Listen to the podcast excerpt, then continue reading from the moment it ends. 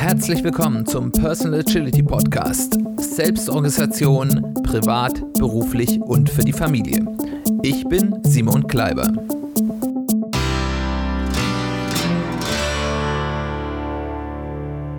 Herzlich willkommen zu einer weiteren Folge des Personal Agility Podcasts. Schön, dass du eingeschaltet hast.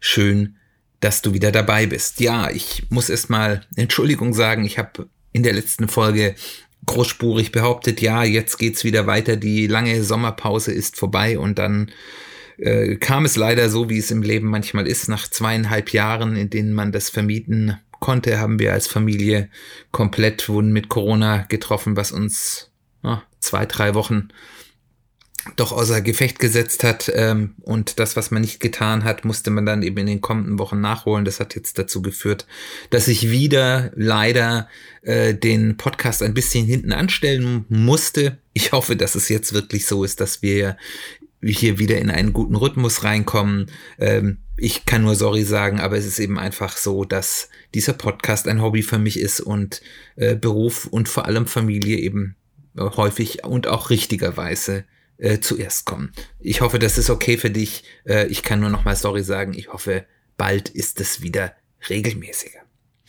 Worum geht es heute? Wir haben heute mal wieder was zum Thema persönliche Finanzen und wir hatten ja im letzten Jahr eine Serie zum Thema persönliche ähm, Finanzen agil gestalten und ich habe da ja immer wieder davon gesprochen, dass man eben, wenn man irgendwie sein Geld investieren will, sich eine Investmenthypothese zurechtlegen soll, also eine Überlegung, warum man in etwas investiert und warum das eine gute Idee ist. Und in Gesprächen habe ich immer wieder die Frage bekommen, ja, was ist denn eigentlich so eine äh, Hypothese? äh, Investmenthypothese genau und wie komme ich überhaupt dazu? Und das hat mich dazu angespornt, dass ich ein Canvas gebaut habe, also ein, ja, ein Blatt Papier, eine elektronische Vorlage, die ihr euch als PDF runterladen könnt. Ich, äh, in den Show Notes ist ein Link dazu mit der man ein bisschen systematisch über ein Investment nachdenken kann und sich eben eine Hypothese bilden kann und dann aufgrund der Erfahrungen entscheiden kann, ob das eine gute Idee ist oder nicht. Ähm, und ähm, so eine Investmenthypothese ist erstmal eben einfach eine Überlegung, warum es eine gute Idee ist oder sein könnte, ein bestimmtes Investment zu machen. Und das betrifft die ganze Breite. Das ist von unterm Kopfkissen das Geld aufbewahren. Auch dafür könnte man theoretisch eine Investmenthypothese bauen.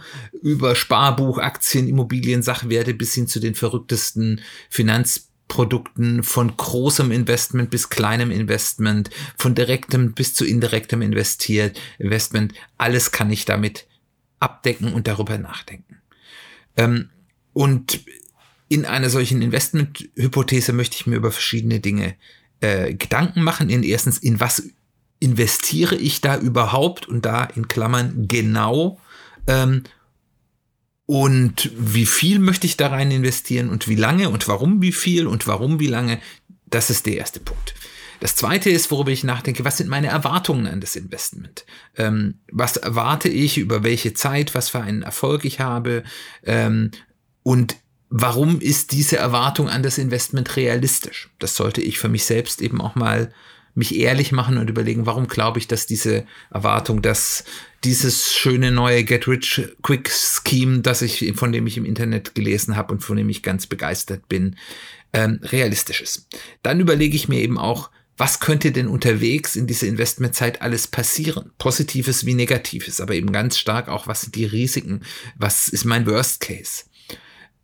Und zuletzt, wie und unter welchen Bedingungen, gut wie schlecht will ich das Investment wieder beenden und unter welchen Bedingungen möchte ich es behalten, weil es ist ganz häufig ein großer Fehler, dass äh, solange die Sonne scheint, ähm, alle begeistert sind von Investment und wenn dann, wie zum Beispiel jetzt gerade an der Börse, die Kurse nicht mehr so schön sind, man auf einmal sagt, ach naja, das ist nix, ich steige wieder aus und man überhaupt nicht überlegt hat, ist das eigentlich was, was ich erwartet habe? Ist da jetzt wirklich, hat sich was geändert an meiner Investmenthypothese oder lasse ich mich jetzt hier nur von meinen Gefühlen treiben? Und das ist so gerade beim Aktieninvestment eines der größten Fallen, warum Menschen Geld verdienen. Sie steigen ein, wenn die Kurse hoch sind und verkaufen dann wieder, wenn die Kurse niedrig sind. Ich will natürlich eigentlich genau das Gegenteilige tun. Ähm, und deswegen ist es wichtig, sich auch zu überlegen, unter welchen Bedingungen möchte ich denn in meinem Investment bleiben und unter welchen Bedingungen möchte ich es dann auch beenden und warum. Und sich das vorher zu überlegen, ist immer eine gute Sache. Genau, ich, stelle euch jetzt kurz diesen Investment-Hypothesen-Canvas vor, den ich gebaut habe. Das ist die erste Version, die ich davon gebaut habe. Ähm, ich werde sicherlich, wenn ich da neue Erkenntnisse habe, das mal nochmal erweitern und das dann auch mit euch teilen. Wenn ihr Input habt, was euch fehlt, ähm, was äh, ihr dort noch gut finden würdet, was ihr anders machen würdet, würde ich mich freuen über Feedback. Äh, die Versuche, die ich damit durchgeführt habe, waren ganz gut. Es hat genau funktioniert, was ich mir so gedacht habe, aber äh, das ist nur meine Sicht der Dinge und ich würde mich freuen, wenn wir diesen Canvas über die Zeit noch ein bisschen verbessern könnten. Ihr könnt euch den runterladen als PDF auf der Website www.personal-agility-podcast.de und ähm, das dann mal für die Dinge, wo ihr gerne investieren wollt oder vielleicht auch die, wo ihr schon investiert seid, mal ähm, testweise ausfüllen. Genau. Der Canvas, wenn ihr euch den anschaut, besteht aus drei Spalten, die jeweils Felder haben. In der linken Spalte mit vier Feldern, da beschäftigen wir uns erstmal damit, worin, warum, wie und wie lange ich denn in das Investment, das ich mir jetzt hier anschauen will, investieren will. Das diese erste Spalte ist also quasi so ein bisschen die Einstiegsseite. Die mittlere Spalte mit drei Feldern beschäftigt sich damit, was ich an positivem wie negativem während meines Investments zu erwarten habe. Also Chancen und Risiken, die Zeit, während ich investiert bin. Und auf der rechten Spalte ebenfalls mit drei Feldern beschäftigen wir uns damit, auch wenn es da gewisse, ich sag mal, Überschnitt gibt mit dem, mit der zweiten Spalte, ähm, wie und unter welchen Umständen ich das Investment beende, sowohl im guten wie im schlechten Fall. Das Ausfüllen eines solchen Canvases ist zwar kein linearer Prozess, ich würde euch aber trotzdem empfehlen, bei Feld 1 anzufangen und das durchzugehen. Allerdings lohnt es sich immer wieder zurückzuspringen, wenn man beim Überlegen bei, über spätere Felder Erkenntnisse zu vorherigen Feldern bekommt und das zu erweitern. Und das ist generell auch nichts, wo man sagt, das fülle ich einmal aus und dann ist es fertig, sondern das lohnt sich, das sich auch immer mal wieder anzuschauen und schauen, habe ich neue Erkenntnisse, habe ich Neues gelernt. Entweder dadurch, dass ich irgendwas an Wissen mir zugeeignet habe oder eben auch an Erfahrungen, die ich mit solchen ähnlich gelagerten Investments äh, gesammelt habe und dort äh, etwas lernen konnte. Also, dann starten wir mal mit Feld 1. Das Feld 1 fragt, in was soll investiert werden und warum ist das ein gutes Investment? Als erstes versuche ich hier möglichst genau zu beschreiben, für welches Investment hier eine Hypothese aufgebaut wird. Ähm, und das kann unterschiedlich scharf sein. Also versuche ich eine Hypothese zum Beispiel für eine ganze Investmentklasse aufzubauen. Warum ist es sinnvoll, in breit gestreute ETFs äh, zu investieren oder in Mietwohnungen im Allgemeinen? Ähm, oder ich kann eben auch eine Hypothese für ein ein ganz spezifisches Investment für ein ganz spezifisches Finanzprodukt, für ein ganz spezielles ETF, für eine ganz spezielle Aktie oder eben auch für ein ganz spezielles Immobilienobjekt, das ich mir überlege zu kaufen, zu machen. Und da werde ich natürlich unterschiedliche Überlegungen anstellen bei dem einen eben eher generellere und auch generellere Risiken haben, beim anderen ähm, sehr viel spezifische, ähm, also sehr ganz klar, dass wenn ich generell darüber nachdenke, ob es zum Beispiel sinnvoll ist, sich eine Mietwohnung zu kaufen und diese zu vermieten, ich über andere Dinge nachdenken, als wenn ich mir überlege, ich möchte die 50 Quadratmeter Wohnung im dritten Stock in der Hauptstraße in Wolken, Wolken Kuckucksheim kaufen. Äh, da werde ich sicherlich andere Überlegungen anstellen. Also erstmal genau definieren, über was denke ich denn hier nach. Und dann, wenn ich das zu diesem Zeitpunkt schon beantworten kann und eine Idee habe, die ich sicherlich nachher übers Nachdenken nochmal ein bisschen revidieren möchte. Warum glaube ich, dass das ein gutes Investment ist? Das ist in diesem ersten Schritt, wo ich über den Rest noch nicht so viel nachgedacht habe, auch ein guter Check der Motive. Ähm, habe ich da schon Ahnung drüber? Ist es, weil es mir jemand empfohlen hat, dem ich vertraue? Ähm, ist es ein, ein Hype oder habe ich da wirklich schon lange drüber nachgedacht und weiß ganz genau, was ich tue? Das sich erstmal selbst auch ehrlich gegenüber zu machen, das ist ja auch nichts Schlimmes, wenn man erstmal sagt, ja, ich habe das empfohlen bekommen oder da reden gerade alle drüber, dann, dann kann das ja eine Motivation sein, so ein ähm, Canvas zu machen. Bloß diese Idee, warum es ein gutes Investment sein sollte, sollte man dann am Ende der Überlegungen sicherlich durch etwas anderes ersetzt haben oder die Idee eben verworfen. Im zweiten Feld fragen wir, wie und warum wird bei diesem Investment genau Rendite erzielt? Und das ist ein ganz, ganz wichtiger Punkt, ähm, um zu checken, a, ob man überhaupt verstanden hat, worin man da eigentlich investiert genau. Und zweitens ist das auch ein ganz wichtiger Check, mit dem man die allermeisten der Betrugsmaschen im Finanzsektor erkennen kann, wenn man auf diese Frage eine gute Antwort geben kann. Und es gibt ganz unterschiedliche Arten und Weisen, wie ich mit einem Investment Rendite erzielen kann. Und es gibt da vier, die mir jetzt spontan einfallen und da werden die allermeisten Arten von Investments auch drunter fallen. Ich nehme hier nicht in Anspruch, dass das eine vollständige Liste ist. Es mag hier sicherlich auch noch andere Fälle geben. Aber ich habe folgende Punkte. Ich habe also entweder eine Zahlung von einem Kontrahenten. Also zum Beispiel, ich leihe jemand Geld, das kann ja auch eine Bank sein, der ich Geld leihe, also indem ich dort zum Beispiel Geld auf ein Festgeldkonto lege und bekomme von denen Zins. Oder ich habe, wenn ich zum Beispiel, wenn wir jetzt mehr im spekulativeren sind, wenn ich zum Beispiel irgendwelche ähm, Call- und Put-Optionen mache oder CFDs, da habe ich einen Kontrahenten, mit dem ich über etwas wette. Und je nachdem, wie die Wette ausgeht, muss entweder der Kontrahent mir etwas zahlen oder ich dem Kontrahenten. Also es gibt eine Zahlung von einem Kontrahenten. Die zweite typische Art von Renditen sind Ertragsausschüttungen. Das sind also zum Beispiel Dividendenzahlungen, die ich bekomme, wenn ich ähm, Anteile an einer Firma habe, entweder direkt oder als Aktionär in, bei einer Aktiengesellschaft. Oder zum Beispiel auch Mieten, wo ich den Ertrag, den Mietertrag meiner Wohnung ausgeschüttet bekomme ähm, und damit tun kann, was ich für sinnvoll erachte. Der dritte Punkt ähm, ist dann eben auch noch, ist, es sind Wertsteigerungen. Äh, das ist zum Beispiel bei Aktien, ist zum Beispiel eine gute Frage. Äh, was ist denn hier meine Motivation zu investieren? Ist die Motivation zu investieren, dass ich Dividendenzahlungen bekomme, also klassische Unternehmensbeteiligung, oder hoffe ich auf eine Wertsteigerung, weil ich glaube, dass die, dieses Unternehmen aus irgendwelchen Gründen nach Ende meiner Investitionszeit mehr wert sein wird und Dividenden sind mir erstmal hier nicht so wichtig oder ist es ein Mix aus beidem? Das ist häufig auch da. Ähm, Sachwerte, Sachwertinvestitionen sind eigentlich fast immer Investitionen mit der Hoffnung auf ähm, ja, Wertsteigerung, dass ich mir einen äh, Oldtimer kaufe oder eine, ein Kunstwerk äh, und hoffe, dass das eben nach meiner Haltezeit einen deutlich höheren Wert hat ähm, als als ich es gekauft habe.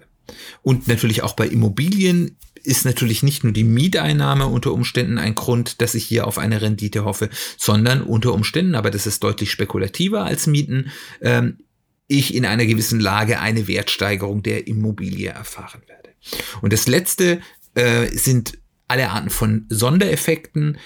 Das sind zum Beispiel Hebelgewinne, also dass ich zum Beispiel ähm, bei Immobilien mache ich das ja typischerweise, dass wenn ich eine Immobilie äh, kaufe, äh, dann zahle ich die nicht komplett, sondern ich zahle einen gewissen Prozentsatz an und äh, lasse mir dann quasi, äh, nehme einen Kredit auf, der so idealerweise geregelt ist, dass ich über die Mieteinnahmen mein, äh, ja, meine äh, Schuld, meine, meine äh, Schuld gegenüber dem, dem, äh, ja, Hypothekengeber oder dem, dem äh, Kreditgeber äh, ausweichen kann und mir im Endeffekt mein Mieter meine Immobilie oder einen großen Teil der Immobilie abbezahlt. Und das ist ein Hebeleffekt, den kann ich genauso haben, was natürlich dann sehr spekulativ ist. Und das, dazu will ich erstmal niemand raten, dass wenn ich jetzt zum Beispiel am Aktienmarkt investiere und ich zum Beispiel äh, nicht nur mit meinem eigenen Geld spekuliere, sondern mir Geld leihe dafür, äh, also und das ist ein gehebeltes Investment, um das dann nachher mit meinen Gewinnen wieder abbezahlen zu können. Das ist sehr spekulativ, das ist sehr risikoreich, aber auch das wäre ein Sondereffekt, dass ich eben hier einen zusätzlichen Gewinn durch den Hebeleffekt habe. Aber da, Sondereffekte kann es natürlich noch viele andere geben. Was wichtig ist, irgendjemand muss mir ja immer etwas zahlen. Bei, bei Kontrentzahlungen, Zinszahlungen muss es für das Gegenüber sinnvoll sein, dass er mir Zins zahlt. Bei einer Ertragsausschüttung muss das Geschäft entsprechende Erfolge haben, dass es mir Ertrag ausschütten kann und es muss sinnvoll für das Unternehmen sein, die Erträge auszuschütten.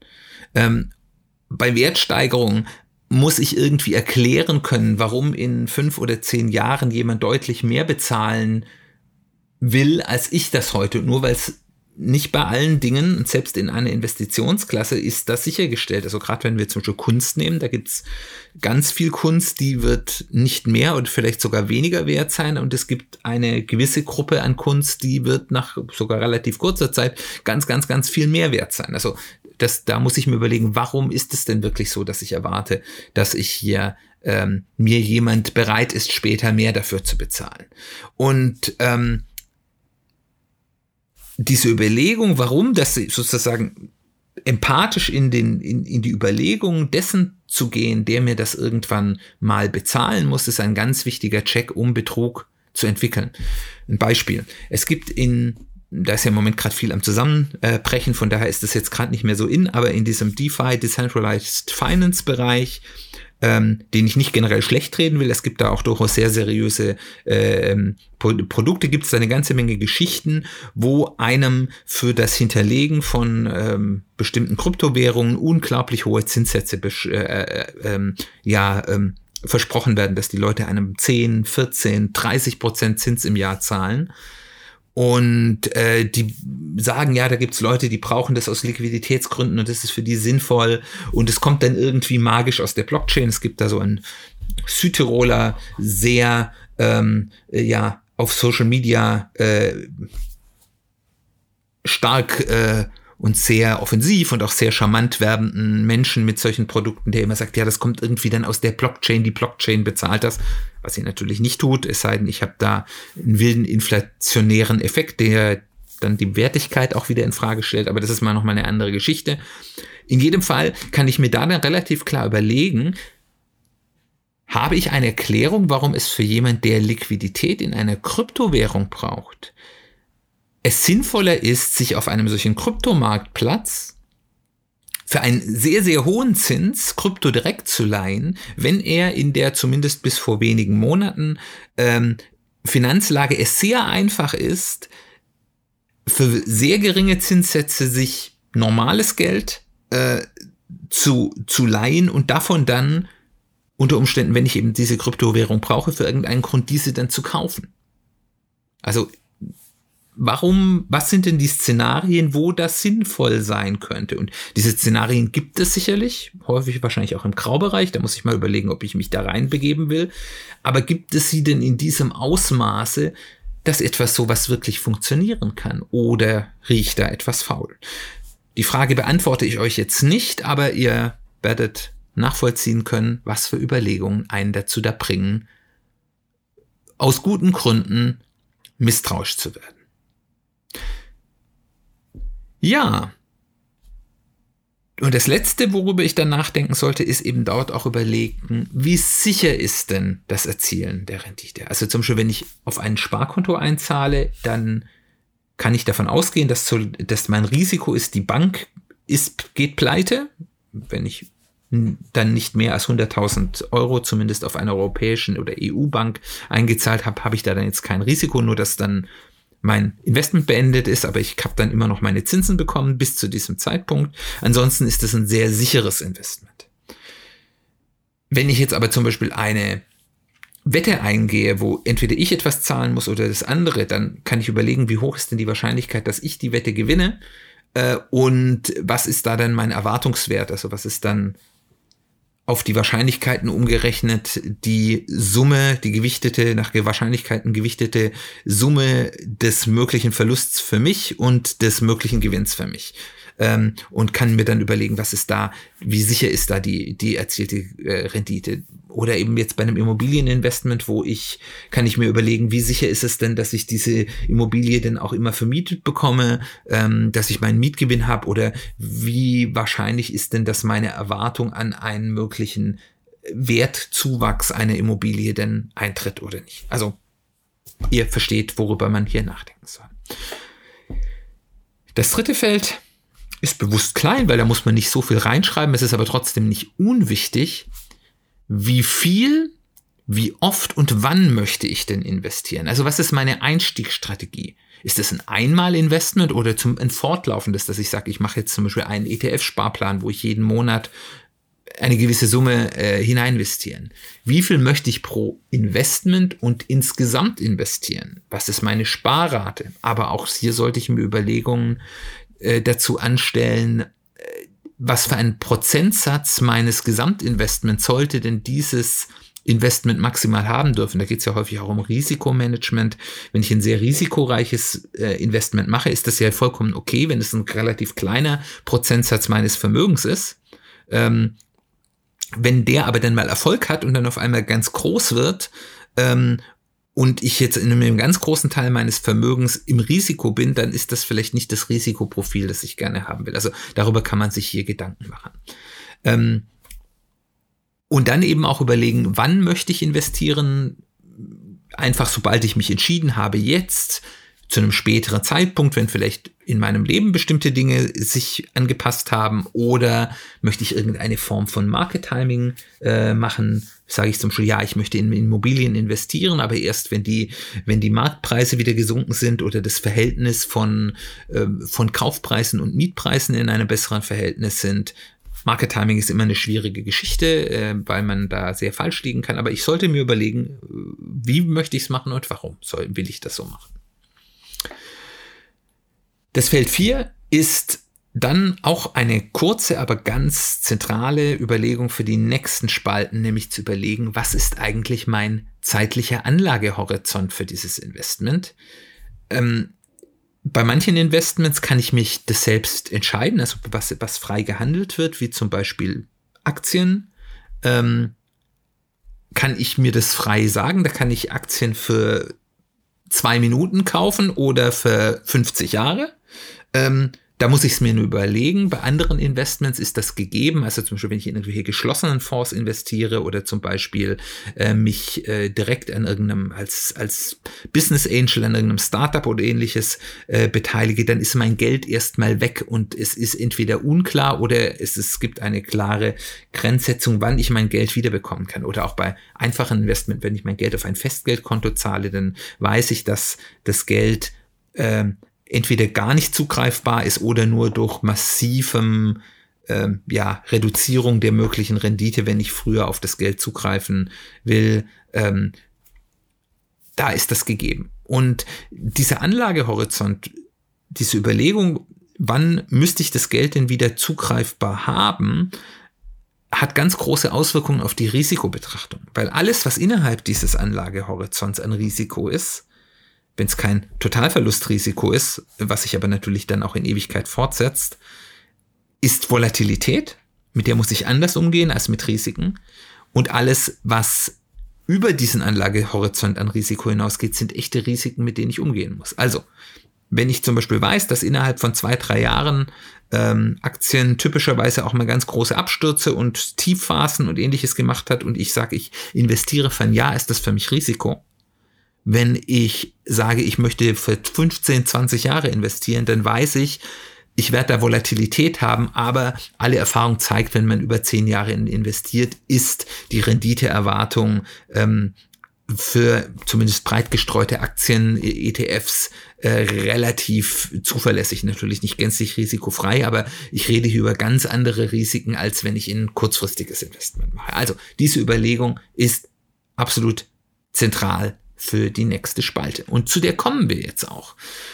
Das nächste Feld oder das erste Feld in der zweiten Spalte fragt nämlich genau da nach, was ist meine Renditeerwartung über den Anlagehorizont? Also was erwarte ich, habe ich denn am Ende meines meiner Anlagehorizont, den ich gerade festgelegt habe, denn an Geld? Und am besten ist es dann nicht über eine absolute Summe nachzudenken, sondern eine von bis Range nachzudenken. Was ist das Minimum, was ich mir erwarte, was durchaus auch eine negative Rendite sein kann? Was ist das Maximum, was ich hier für möglich halte und was ist denn mein realistischer Erwartungswert? Was sage ich ja, wenn es normal läuft, äh, dann sollte ich oder wenn ich dieses Investment ganz häufig mache, wenn wir hier über Erwartungswerte reden, dann sollte ich irgendwann mal gute und schlechte habe, dann sollte ich irgendwo in dieser Range rauskommen was bei manchen Investments ja relevant ist, weil man dort nicht mal ein Investment macht, sondern ganz viele der gleichen Art. Also gerade im Sachwertinvestment, da kauft man sich ja dann nicht nur einen Gegenstand, sondern meistens dann eine ganze Menge, weil auch in der Erwartung ist, man kann nicht mit jedem Kunstwerk ähm, Glück haben, dass das die große, ähm, den großen ähm, ja, Wertzuwachs hat. Aber wenn ich ein paar kaufe und davon ein gewisser Prozentsatz einen ganz krassen Wertzuwachs habe, habe ich in der Masse trotzdem einen tollen Ertrag. Bei dieser Renditebetrachtung gibt es allerdings einige Punkte, die man beachten sollte und die dann so die erste Begeisterung ähm, A dämpfen können und B auch darüber nachdenken können, wie wichtig ich es genau umsetzen. Ganz wichtig hier sind zum Beispiel Gebühren. Ich kann zum Beispiel, man kann sich das durchrechnen, wenn ich ein äh, ETF kaufe oder einen Fonds, der breit in den äh, Aktienmarkt investiert, in einer ähnlichen Art und Weise und ich den über lange Zeit halte, 20 Jahre ist ja so eine typische Investitionslänge für solche Investments. Und mein, der eine Fonds hat deutlich höhere Gebühren pro Jahr als der andere. Kommt das durch einen geringeren Zinseszinseffekt, den ich, der durch die Gebühren geschmälert wird, zu einem erheblich geringeren Ergebnis, als wenn ich einen günstigeren habe. Wenn ich das weiß, kann ich regelmäßigen Gebühren eine ganz andere Aufmerksamkeit schenken, wenn ich entscheide, in was investiere ich genau.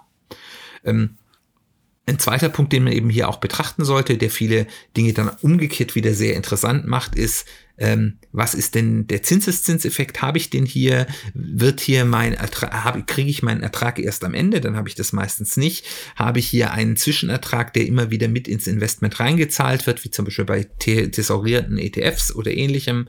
Ähm, das muss ich mit betrachten. Dann ganz wichtig kann auch sein die steuerliche Behandlung. Also wenn ich zum Beispiel sage, äh, ich möchte gerne äh, Daytraden und ganz viele tolle Trades machen äh, und ich mache mal mehr gute Trades als schlechte Trades, ich mache natürlich auch Verluste, dann klingt es in der Summe erstmal attraktiv, wenn ich mir allerdings dort die steuerliche Behandlung anschaue, dass ich unter Umständen die Verluste nicht komplett gegen meine Gewinne rechnen kann, wird das Ganze häufig dann ganz schnell unattraktiv. Und last but not least ist, sind eben auch Hebeleffekte, über die wir ja gerade schon gesprochen haben, hier mit zu betrachten.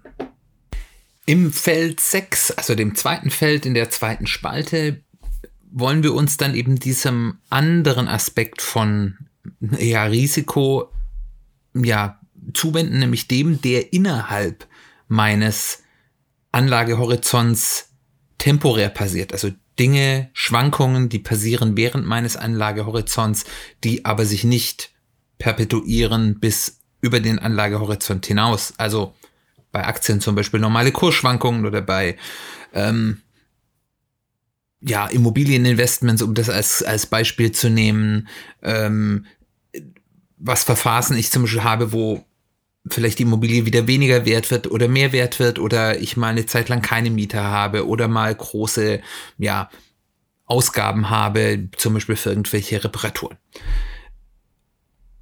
Und das ist eben ganz wichtig zu verstehen. Diese Begrenzung bedeutet, je nachdem, wie ich meinen Anlagehorizont setze, ist eine bestimmte Bewegung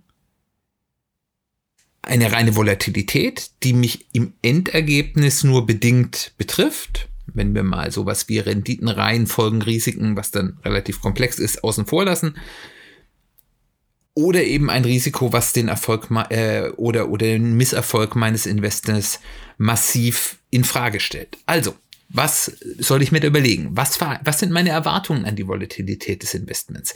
Wie viel hoch und runter wird das wahrscheinlich gehen? Habe ich da irgendeine eine Annahme? Wenn ich zum Beispiel auf ein Festgeldkonto ähm, einzahle, dann gehe ich davon aus, ich habe null Volatilität. Ähm, ich werde immer den gleichen Zins bekommen über die Zeit und das wird sich nicht verändern und solange nicht dann ganz unwahrscheinliche Risiken eintreten wie der Bankrott einer Bank, ähm, kann ich davon ausgehen, dass ich hier keine Vol äh, Volatilität habe.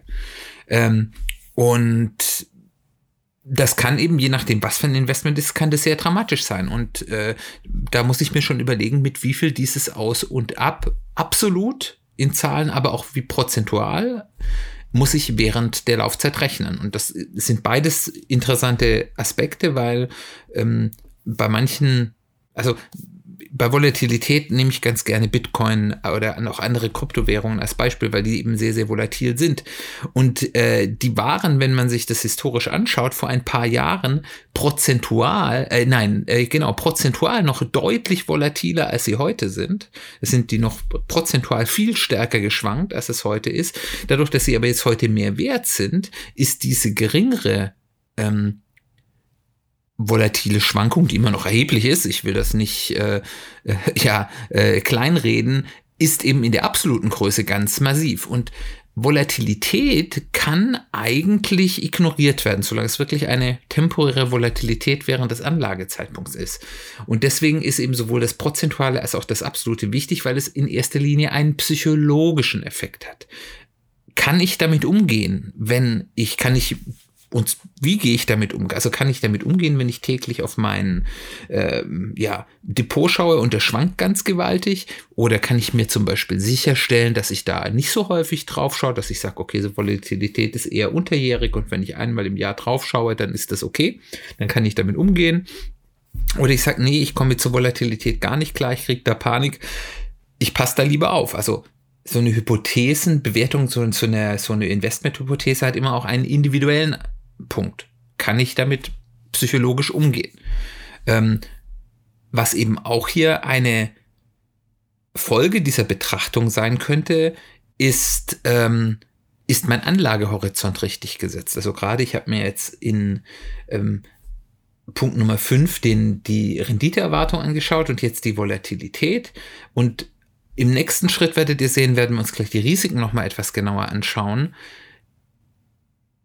dann kann es sein, dass ich daraus für mich schließe, vielleicht ist mein Anlagehorizont nicht richtig gesetzt. Aber also in erster Linie macht euch bewusst, wie ist der Anlagehorizont, kann ich damit umgehen und, und wie reagiere ich dann auch auf die Volatilität.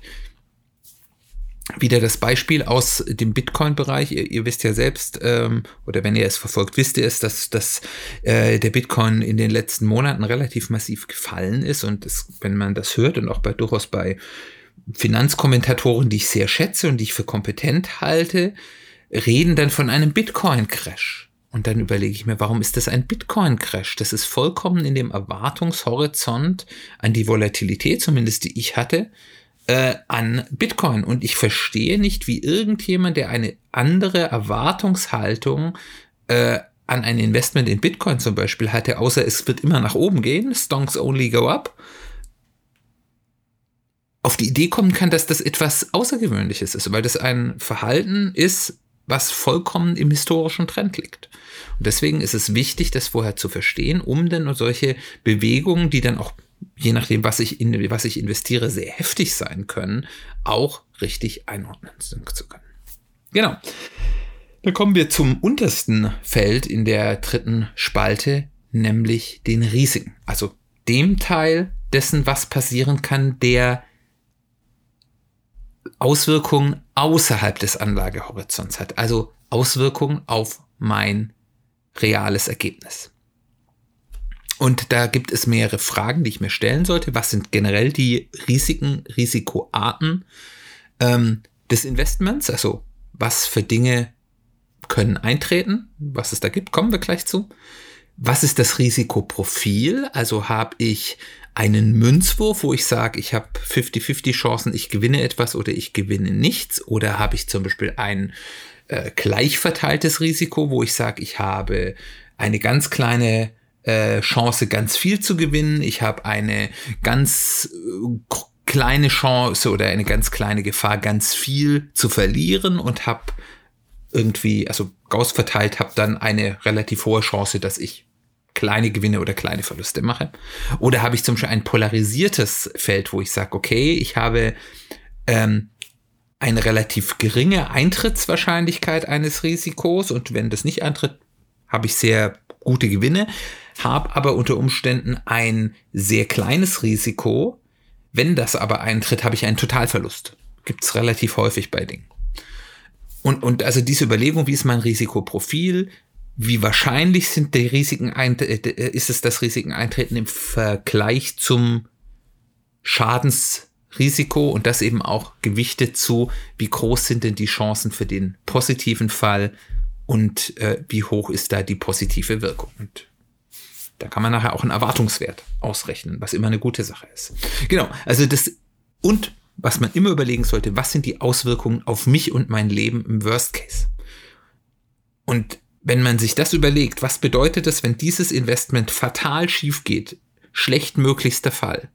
Und wie sieht denn mein Leben anders aus? Und das ist eine Frage, die sollte man sich immer genau überlegen, bevor man ein Investment eingeht, weil man dann nie die Antwort geben müssen will, dann bin ich ruiniert.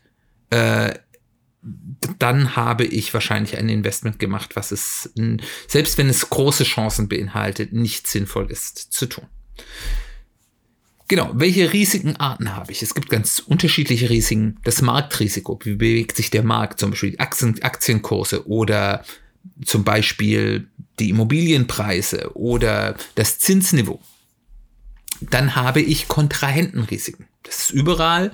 Wir hatten ja es vorher gesagt, es gibt, wenn ich mich frage, woher bekomme ich meine Rendite, es gibt immer, oder bei ganz vielen, äh, ja, Arten der Rendite, wo mir irgendein Gegenüber zu einem späteren Zeitpunkt etwas bezahlen will. Zum Beispiel als Zinszahlung bei einer Bank oder äh, dass ich eine Wette mit jemandem mache äh, und so weiter und so fort. Gibt es ja ganz viele Kontrahentenmöglichkeiten und ein Kontrahentenrisiko ist das Risiko, dass dieserjenige mir das, was sie oder er mir schuldet, nachher nicht zahlen kann, obwohl es eigentlich gezahlt werden müsste. Also wenn die Bank bankrott geht zum Beispiel. Äh, oder eben wenn ein jemand, mit dem ich diese Wette gemacht habe, bei einem Put and Call auf einmal nicht mehr zahlt. Und äh, das kann sehr unterschiedlich sein, ob es das gibt. Also ein typisches Beispiel aus der 2000 ähm, 8, 9 Finanzkrise, da gab es ganz viele Finanzprodukte, die als Zertifikat aufgelegt wurden. Und viele Leute, die investiert haben, und denen wurde es von ihren Bankberatern teilweise eben auch nicht so ganz transparent gesagt ist, haben gedacht, es sei wie bei einem ETF, dass da nichts passieren kann. Weil beim ETF ist es so, die Aktien, in die dort investiert wird, die sind im Sondervermögen. Also selbst wenn die Fondsgesellschaft bankrott geht, ist dieses, äh, sind diese Aktien noch da und stehen den Anteilseignern äh, des äh, ETFs zu und man kann dann vielleicht mit leichten Schäden, aber doch immerhin äh, relativ vollständig entschädigt werden. Und bei einem Zertifikat ist das eben nicht so. Da wird es mir von meinem Kontrahenten nur versprochen, dass er mir die das, was sozusagen der Kursgewinn dieses Index, auf den ich das Zertifikat hatte, komme mir zahlt. Ob er die wirklich hält oder äh, und es mir nur weitergibt und es ein anderes rechtliches Konstrukt ist oder er mir einfach nur sagt, ich zahle dir das und wie er dann, was er dann mit meinem Geld macht, ist vielleicht was ganz anderes. Weiß ich nicht. Und in dem Fall hatten die dann ein Kontrahentenrisiko und da gab es Menschen, denen ihr komplettes Erspartes den Bach runtergegangen ist, weil sie nicht verstanden hatten oder vielleicht auch vom Bankberater falsch gesagt wurde, dass eben dieses, äh, dieses Zertifikat von einem Kontrahenten herausgegeben wurde, der im Rahmen der Finanzkrise bankrott gegangen ist. Das heißt, wichtig zu verstehen, äh, wer ist da mein Kontrahent und wie sieht mein Kontrahenten aus. Dann gibt es politische Risiken, dass sich auf einmal gesetzliche Rahmenbedingungen ändern, dass es Enteignungen gibt, äh, äh, dass auf einmal Steuern äh, äh sich ändern. Äh, also kann man sich überlegen, was könnten denn für politische Entscheidungen getroffen werden, ähm, die mich negativ beeinflussen. Das müssen auch nicht immer die ganz große Politik sein. Also zum Beispiel, wenn ich Immobilien ähm, in Immobilien investiere, äh, nicht, dass man jetzt unbedingt in ähm, Immobilien investieren muss, aber ich nehme das gerne als Beispiel, weil das sehr greifbar ist. Wenn dann die Lokalpolitik zum Beispiel einen Bebauungsplan ändert und auf einmal der schöne Seeblick durch Hochhäuser zugebaut wird, dann wird sich der Wert meiner Immobilie wahrscheinlich ändern. Also auch hier ein lokales politisches Risiko. Wie ist das mit Inflation? Ist ja gerade ein ganz aktuelles Thema. Wie inflationsanfällig ist denn mein Investment? Und das kann selbst innerhalb einer Anlageklasse sehr unterschiedlich sein. Es gibt klassischerweise Anlageklassen, die eher inflationsfest sind und andere, die eben sehr inflationsanfällig sind. Aber wenn man zum Beispiel sich mal Aktien anschaut, wenn ich Einzelaktien anschaue, da habe ich eine Beteiligung an einem Unternehmen und es gibt durchaus Unternehmen, die können mit Inflation leichter umgehen, weil die steigende Preise leichter weitergeben können und andere Unternehmen, die das nicht so einfach können, weil sie zum Beispiel langfristige Vertragsbindungen haben mit ihren Kunden. Ähm, da lohnt es sich mal genauer anzuschauen. Dann gibt es Sachrisiken. Wenn ich meinen Oldtimer im Schuppen habe als Anlage und der Schuppen mir abbrennt, äh, was passiert dann? gegen Sachrisiken kann man sich häufig ganz gut absichern mit Versicherung. Da muss man dann überlegen, wie viel kostet das, wie viel mindert diese Absicherung wieder meine Rendite. Äh, und manche Risiken kann man eben auch nicht absichern. Dann gibt es operationale Risiken, ähm, also zum Beispiel, wenn ihr euer Geld im Safe habt und bei euch wird eingebrochen, wäre das ein operationales ähm, Risiko oder ähm, mir wird irgendwie mein Computer gehackt und wird Zugriff auf meine Bankkonten oder sowas genommen und mir wird das Geld gestohlen oder mich betrügt irgendwie ein jemand, der Geld für mich verwaltet oder ähnliches, alles operationale Risiken. Und dann gibt es natürlich noch juristische Risiken, äh, zum Beispiel, dass bestimmte Geschäftsmodelle, in die ich investiert habe, auf einmal äh, illegal sind, dass ich dort irgendwie äh, Gerichtsentscheidungen gibt, die gegen mich laufen. Das ist sehr ähnlich politischer Risiken, ist aber noch mal ein bisschen was anderes.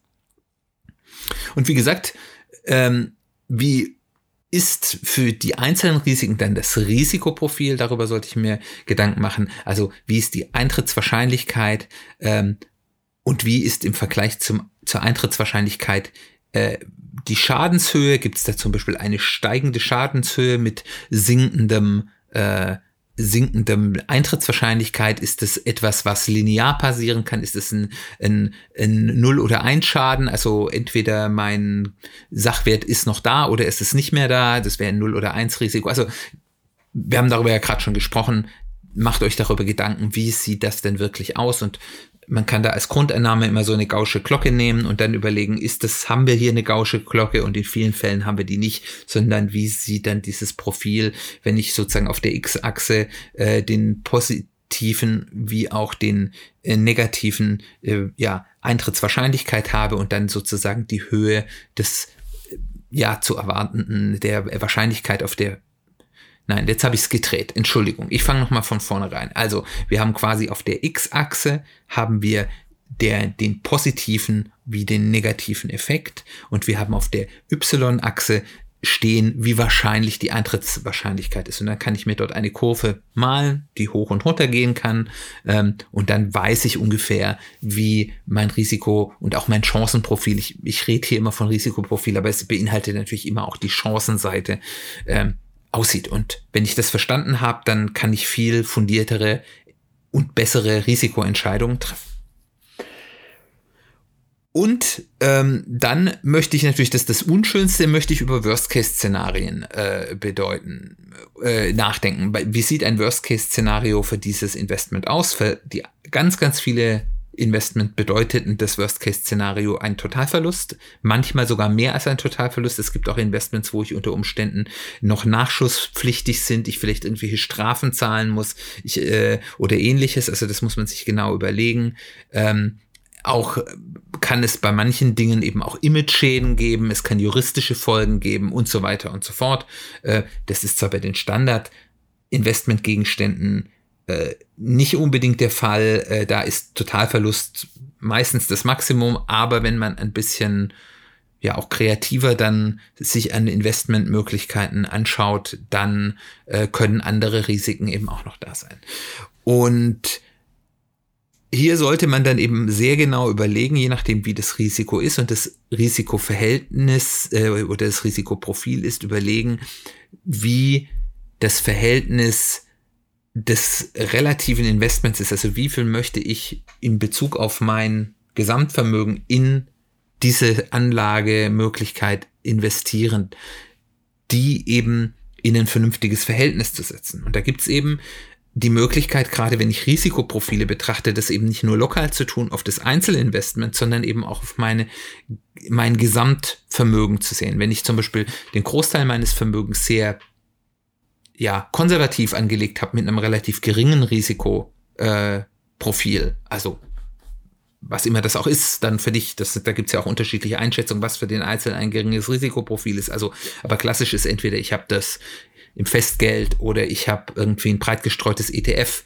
über eine lange Zeit angelegt, ähm, dann kann ich es durchaus wagen, mit einem kleinen Teil meinem, meines Vermögens, vielleicht einem halben Prozent oder einem Prozent oder vielleicht auch zwei Prozent, ein ganz, ganz massiv risikoreiches Investment zu machen, was, wo ein Totalverlust wahrscheinlich ist, aber wenn es erfolgreich ist, ich einen riesen Erfolg haben kann, dann habe ich im Worst Case ein halbes Prozent meines Vermögens oder ein Prozent meines Vermögens verloren, im positiven Fall aber einen sehr großen Gewinn gemacht.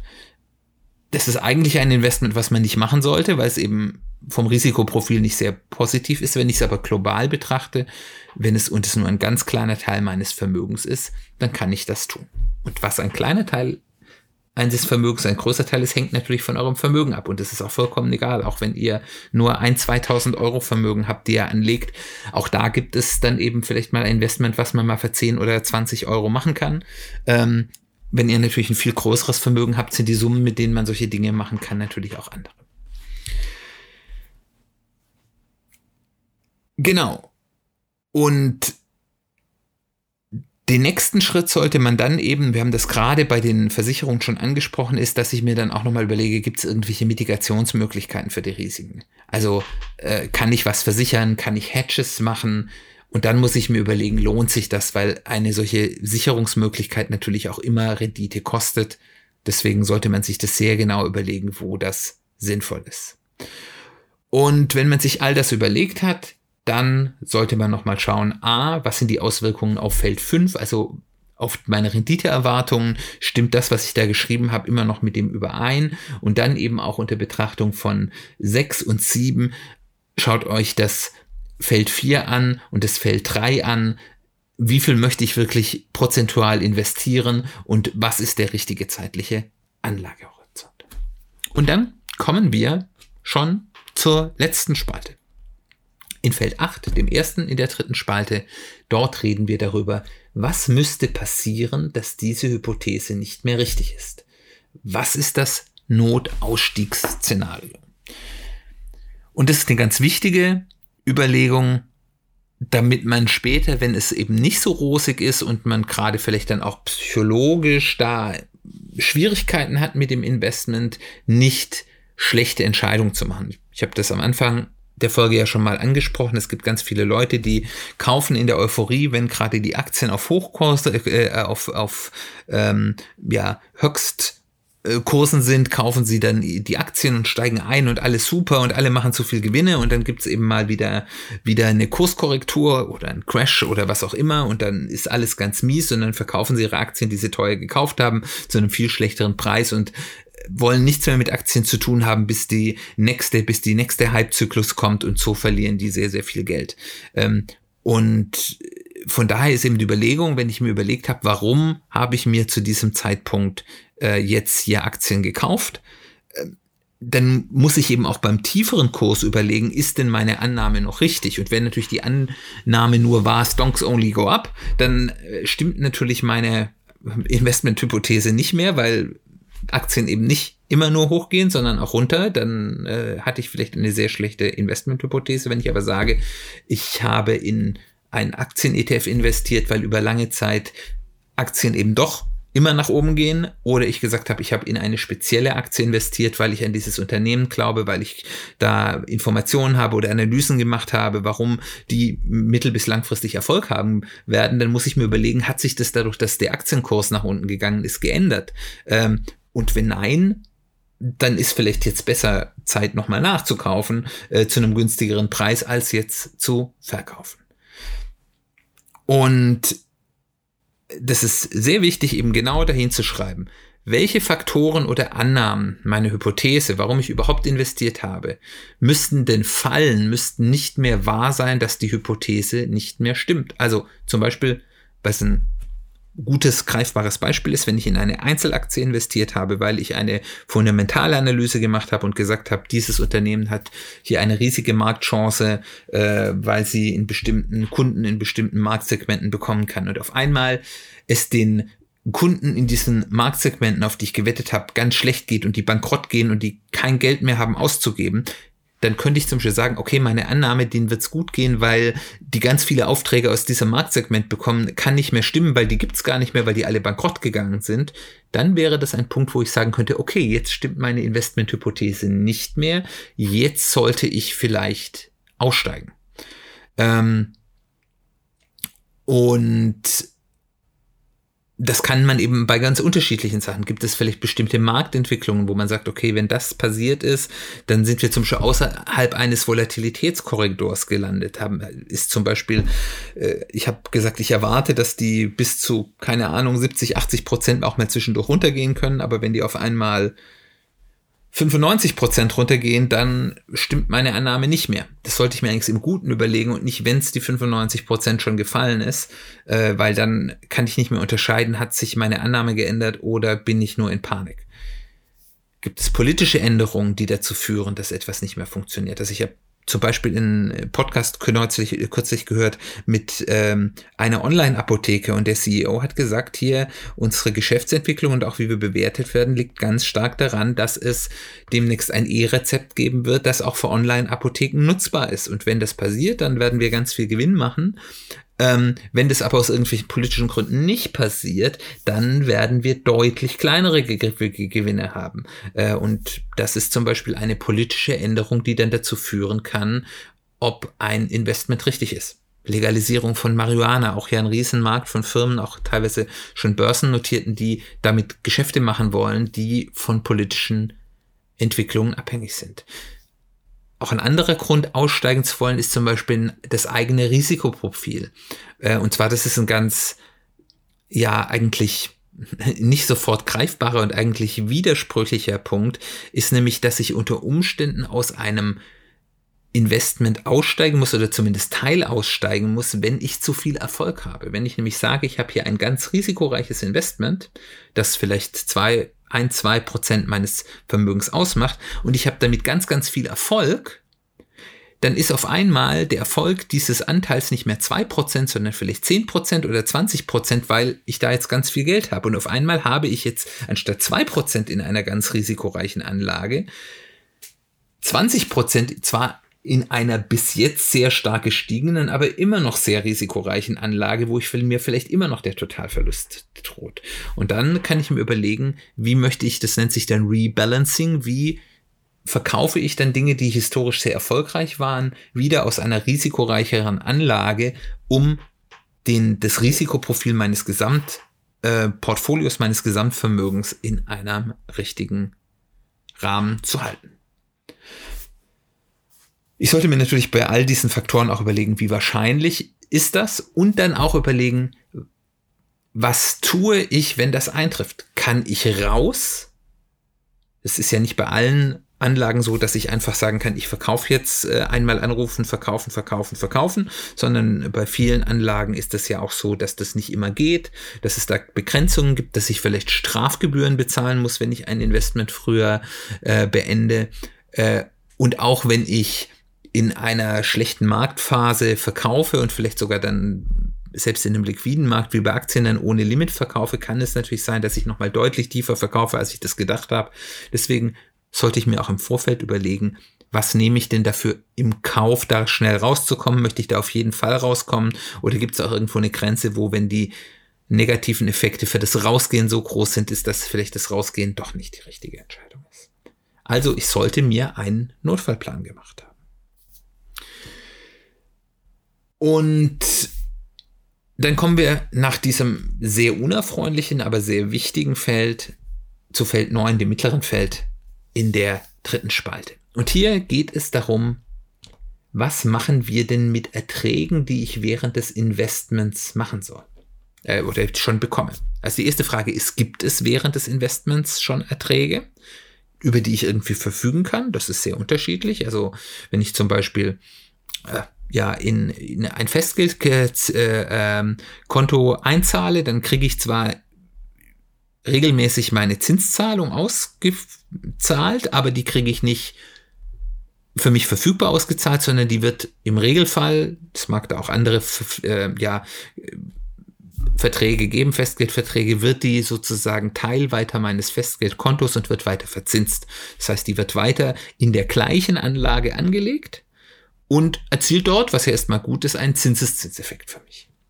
Und auch bei zum Beispiel Aktien-ETFs gibt es die sogenannten thesaurierenden ETFs. Dort wird sozusagen der Kapitalertrag oder auch Dividendengewinne, die die Aktien ausschütten, wieder reinvestiert in das gleiche äh, Aktienkorb. Das heißt, ich kriege dort keine Auszahlungen oder maximal ganz kleine äh, ähm, Minimalausschüttungen, ähm, sondern das, was ich habe, wird direkt wieder reinvestiert. Es gibt aber dort auch Konstrukte, die sogenannten ausschüttenden ETFs, die gewisse Gewinne, besonders die Dividendengewinne, mir dann eben regelmäßig auszahlen. Und dann kann ich eben mir überlegen, was mache ich damit?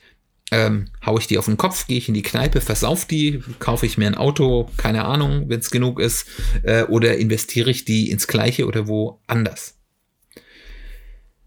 Generell ist das eine sehr wichtige Frage, weil wenn man gerade bei langfristigem Investment anschaut, äh, wie denn ja das Verhältnis des, des Renditeertrags der Grundanlage und der sogenannte Zinseszinseffekt, also die Rendite, die sozusagen erzielte Rendite weiter für mich erzielt ist, ist spätestens nach 20 Jahren Anlage, äh, äh, ja, Dauer der Zinseszinseffekt mindestens ein sehr, sehr signifikanter Teil meiner Gesamtrendite, wenn nicht gar sogar der, der überwiegende. Und deswegen ist das eine sehr wichtige Frage. A, wie stelle ich sicher, dass ich irgendwie diesen Zinseszinseffekt nutze? Und möchte ich das überall eins zu eins? Also, ähm, ich kann natürlich entscheiden, sozusagen zu sagen, okay, ich möchte hier von den Dividenden leben und ich möchte die mir ausschütten lassen oder ich möchte dafür einmal im Jahr im Urlaub fahren oder was auch immer. Dann muss ich aber in Kauf nehmen, dass ich von meinem Gesamtergebnis, meinem Gesamtanlageergebnis ganz viel liegen lasse. Ich kann aber auch sagen, ich möchte eigentlich sozusagen mir das schon ausschütten lassen, möchte dann aber wieder immer neu entscheiden können, in was investiere ich mir das sozusagen. Also die, das Investment weniger automatisieren und mehr Entscheidungsmöglichkeiten zu haben, ich möchte das jetzt hier rein investieren oder nicht. Das Problem dabei ist, dass die allermeisten Leute nicht die Selbstdisziplin haben, das dann auch sehr konsequent und gut zu machen und die Wahrscheinlichkeit, dass das Geld dann ausgegeben wird oder lange rumliegt und nicht gut angelegt wird, relativ groß ist. Das heißt, deswegen ist es wichtig, sich vorher einen Plan zu machen, wann gibt es Erträge damit und was mache ich damit und dann eine bewusste Entscheidung zu treffen. Und ich will nicht sagen, die eine ist richtig und die andere ist falsch, aber zu sagen, möchte ich das genießen, möchte ich unter dem Wissen, dass ich vielleicht suboptimal entscheide oder es nicht immer toll mache, weil mir die Selbstdisziplin fehlt, das Investment jeweils immer händisch neu regeln? Oder wähle ich eine Investmentform, wo mir diese Entscheidung abgenommen wird und ich zwar Flexibilität verliere, auf der anderen Seite aber eben sicherstelle, dass ich den Zinseszinseffekt maximal ausnutze. Und dann kommen wir schon zum letzten Feld, dem Feld 10, dem letzten Feld in der dritten Spalte. Und da geht es um das Ende des Investments. Die Frage ist, was passiert am Ende des Anlagehorizonts? Und was ist meine Ausstiegsstrategie?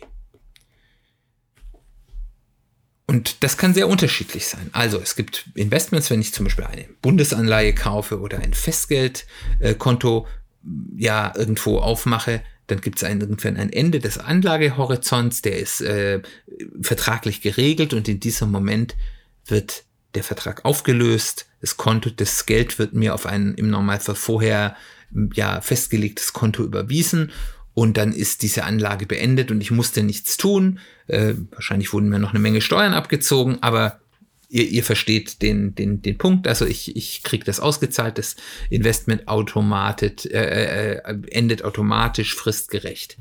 Es gibt aber auch ganz viele Investments, wo man sagt, okay, ich habe einen Anlagehorizont, um zum Beispiel hier Aktien-ETFs zu kaufen. Ich weiß, ich werde noch 20, 30 Jahre arbeiten und ich möchte irgendwie ansparen über einen äh, Fondssparplan für die nächsten 25 oder 30 Jahre, bis ich 65 bin.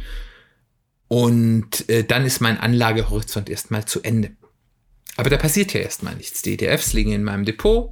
Vielleicht endet mein Sparplan automatisch, vielleicht muss ich ihn auch ausstellen.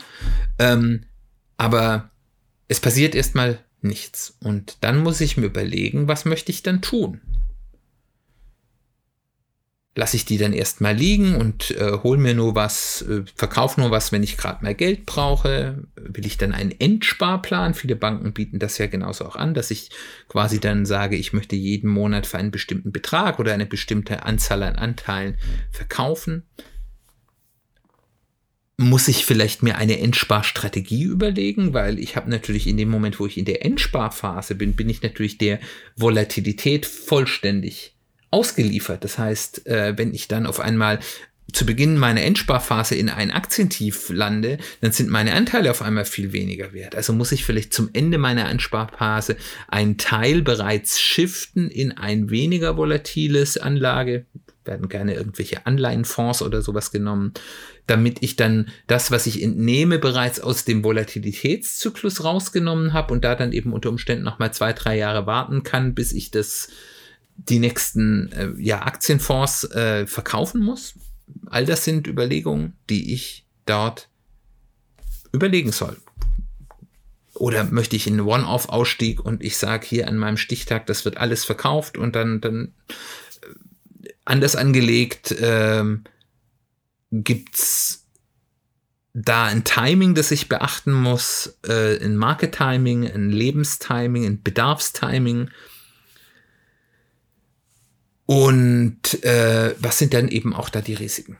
Was man auch bedenken sollte, ist eben hier auch der steuerliche Impact, dass es einen großen Unterschied machen kann, gerade bei, mit Freibeträgen oder ähnliches, ob ich einen Gewinn dauernd realisiere, äh, auf einmal realisiere oder das über eine längere Zeit mache, wo ich dann eben mehr Freibeträge anrechnen kann und so weiter und so fort. All das sind Dinge, die ich hier bedenken muss.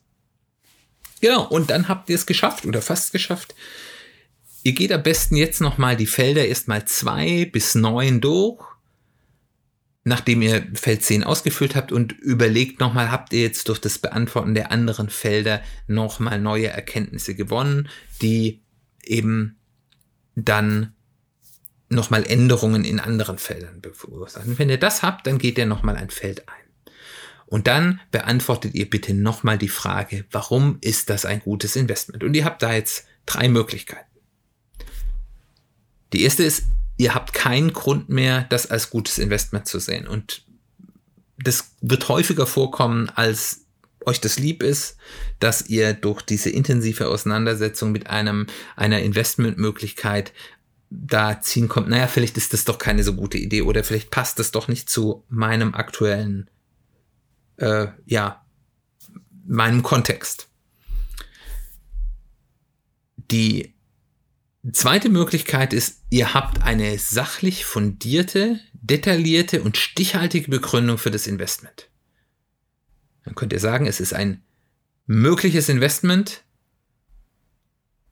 aber ihr müsst auch nicht jedes gutes, gutes Investment machen.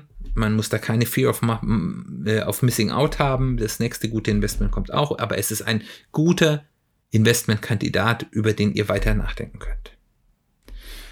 Die dritte Möglichkeit ist, ihr habt eine vage oder eher gefühlte Begründung. Also ihr sagt, ja, ich bin nach wie vor der Meinung, das sieht gut aus, aber ich habe noch nicht das Gefühl, ja, ich habe das bis im Detail verstanden und ich weiß wirklich, auf was ich mich da einlasse und kann das auch ganz genau faktenbasiert begründen. Dann legt ihr den Investment-Hypothesen Canvas zur Seite, versucht nochmal ein bisschen was zu den Dingen herauszufinden, zu lernen, schreibt euch vielleicht ein paar Fragen auf, die ihr noch für euch beantworten wolltet, wo ihr jetzt noch nicht so sicher wart und durchdenkt das weiter und hinterfragt es, bis ihr mehr Klarheit habt und dann eben in einem der anderen Kategorien gelandet ist. Wenn ihr jetzt ein Investment anhand eines solch, einer solchen erstellten Hypothese tätigt, hebt euch den Canvas auf. Und ihr solltet auf jeden Fall vor jeder Änderung, die ihr an dem Investment macht, sei es nochmal aufstocken, irgendwelche Parameter ändern oder eben auch, ich muss das jetzt verkaufen, ich muss da raus, nochmal das genau gegen die Erkenntnisse aus dem Canvas checken, was es davon noch war, was es nicht war. Ähm, habt ihr neue Erkenntnisse, die das, die den Canvas nicht mehr richtig machen, äh, oder haben sich einfach fundamentale Annahmen geändert? Es ist auch durchaus sinnvoll, sich vielleicht regelmäßig dieses die Canvases für die Investments, die ihr gemacht habt, einfach mal anzuschauen, einmal im Jahr, alle zwei Jahre, je nachdem, was ihr da für ähm, Anlagehorizonte habt, um einfach auch nochmal euch ins, zu verinnerlichen. Ja, deswegen habe ich darin investiert äh, und dann vielleicht auch mit dem, was er inzwischen noch dazu gelernt hat, man lernt ja im Leben immer wieder dazu, das Ganze vielleicht nochmal ein bisschen zu erweitern und nochmal neue Erkenntnisse einfließen zu lassen. Und ihr solltet vor allem nach jedem Investment eine Ex-Post-Betrachtung machen, zu schauen, das war mein Investment, das ist so und so gelaufen, das war meine Investmenthypothese. Und egal, ob der jetzt gut lief oder schlecht lief, was kann ich aus daraus lernen, welche Annahmen waren richtig, welche waren falsch, wo war ich zu blauäugig, wo habe ich was übersehen. Und so werdet ihr im Laufe eures Investmentsleben auch immer besser, gute Investments zu machen. Das war's. Ich hoffe, dieses kleine Tool, um über Geld, Investments und zwar große wie kleine. Also ihr müsst jetzt nicht denken, auch wenn ich jetzt hier von Immobilien und Aktien und Oldtimern geredet habe. Ich habe auch keinen Oldtimer in der im, im äh, in der im, im ja, Schuppen, den ich auch nicht habe, äh, stehen. Äh, das, das fängt schon bei ganz kleinen Dingen an. Und für jedes Investment, das für euch relevant ist, und es ist egal, ob für euch relevant 100 Euro oder 100.000 Euro beginnt, äh, für jedes Investment, das für euch in unserem eurem Kontext relevant ist, lohnt es sich mal darüber nachzudenken. Erstens, weil ihr bessere Investments machen werdet und zweitens, weil ihr einfach so besser lernt und besser auch seht, warum mache ich was und dann eben aus dem Ergebnis auch das, was ihr tut, immer zielgerichteter und genauer und mit weniger sich selbst in die Tasche lügen machen könnt. Und ganz ehrlich, die Wahrscheinlichkeit, dass ihr, wenn ihr einen Investment so durchdacht habt, immer noch auf einen Betrug rausfällt, ist zwar nicht gleich null, es gibt immer trickreiche Betrugsverfahren, aber das Risiko ist um Welten geringer und allein deswegen ist es wahr, wert, so etwas zu tun. Ich hoffe, es war hilfreich. Danke fürs Zuhören. Es ist etwas länger geworden, über eine Stunde jetzt. Äh, so lang sind wir selten. Aber ich hoffe, es war inhaltlich das Ganze wert. Ich würde mich freuen, wenn du nächstes Mal wieder dabei bist. Da werden wir über wieder einen Aspekt des Fünf-Aspekte-Modells reden, nämlich über Gesundheit und Fitness und wie man mit dem so in der Praxis umgehen kann. Dann würde es mich freuen, wenn du wieder mit dabei bist. Wir hören uns bald wieder.